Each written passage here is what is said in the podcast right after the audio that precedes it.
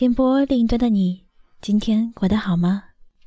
这里是 Be Yourself 网络电台，用温暖的声音分享感动。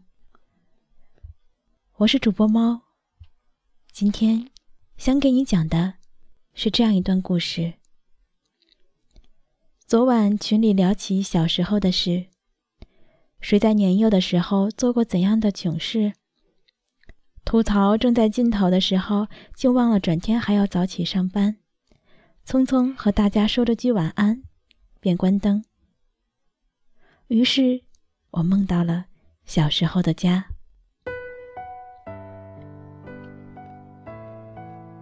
年幼的我站在空无一人的房子中央，房子好像没有顶，阳光直射进来，照得人睁不开眼。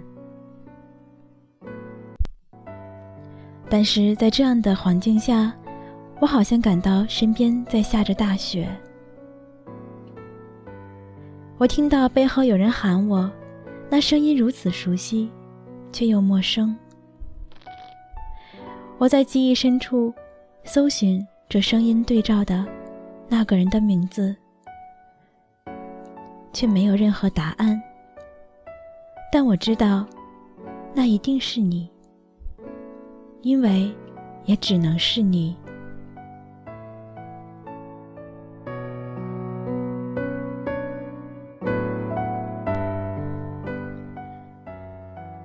那一年，我还是一个小学生，刚刚从和奶奶一起住的房子搬到了新家不久。爸爸下岗，为了支持家里的生活，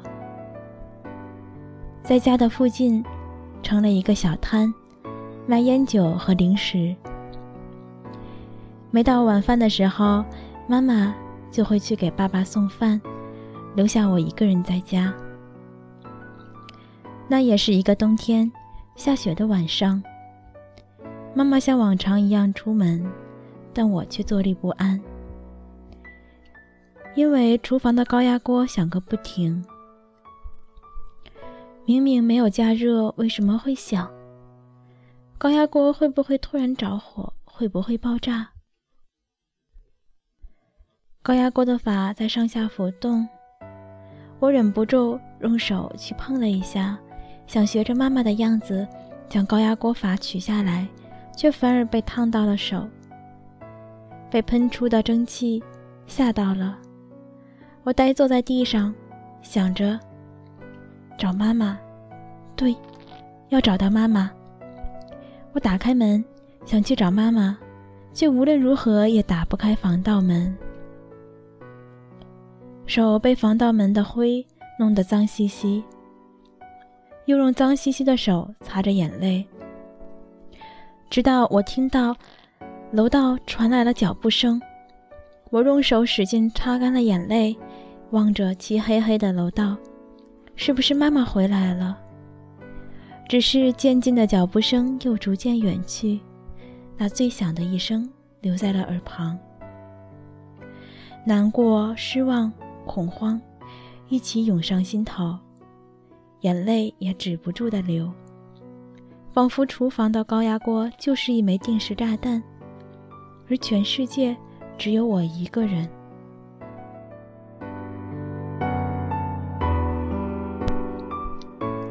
嘿，你怎么哭了？一个声音从门外传来，是谁？是不是坏人？还是收水电费的？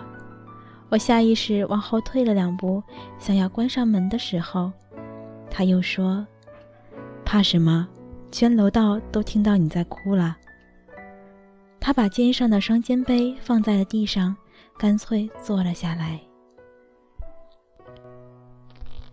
他用手指了指我家的天花板，然后对我说：“我是你楼上的邻居啊，你告诉我你为什么哭。”我就告诉你，外面多出了好多雪人，都长得什么样？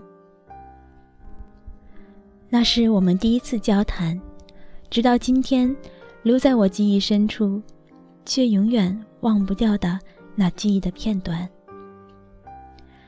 他在我所在城市的师范学院读书，在一所中学实习，教语文。他还有两个表弟，因为上一代人的恩恩怨怨，两家人不怎么走动。而为了能让弟弟们加固亲情，他不惜用自己本来不多的薪水给弟弟们买玩具，带他们出去玩，给他们买各式各样的礼物。当然，从那天之后，在他们之中也加上了我。作为独生子的一代，我又和自己的兄弟姐妹走得甚远。生活中有了他们的相伴，我儿时的生活变得格外的丰富与多彩。而他，身为未来的人民教师，又担负起了我们的语文家教。现在回想起来，虽然未曾看到过他站在讲台上讲课的样子，但却每次都能被他带动。喜欢起了写作文，喜欢阅读，喜欢语文这一门学科。那时候，他有两个愿望：成为优秀的人民教师，还有就是能够用自己的力量，将现在这个家庭重新组建回来，然后带着他们。还有我，这一群孩子们去各个国家看一看。他，我听说他曾经很想出国留学，却因为父母的反对，于是甘愿留在了这个城市中。他希望有一天，当他的弟弟妹妹们有这样的心愿时，他可以足够强大，在背后支持他们。所以。英语也很重要哦，因为未来的舞台也很大。这是我们通电话时，他对我说的最后一句话。而那一年，我即将小升初考试，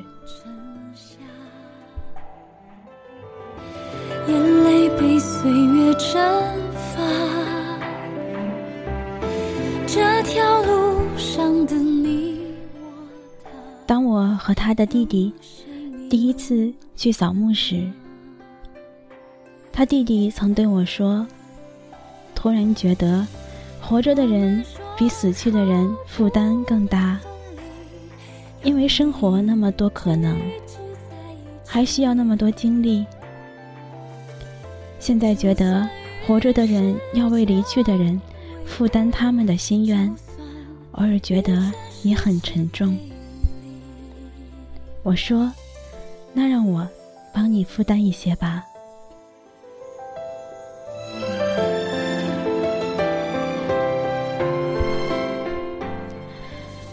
大学四年级第一次校外实习，当我推开教室的门，站在讲台上，在黑板上写着自己的名字，粉笔灰落下的时候，和黑板之间的静电作用。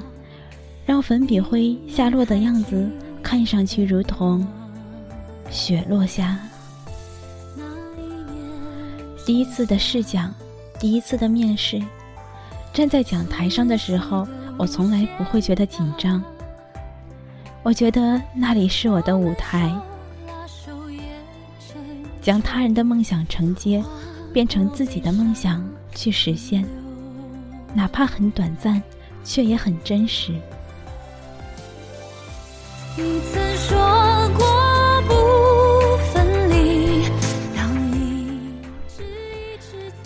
当我想起这些，打开台灯，想写下这篇文章之前，我掰着手指头数了数时差，然后拿手机拨通了电话，听到一个懒懒的声音说着 “hello”，哈什么喽啊，快起床吧。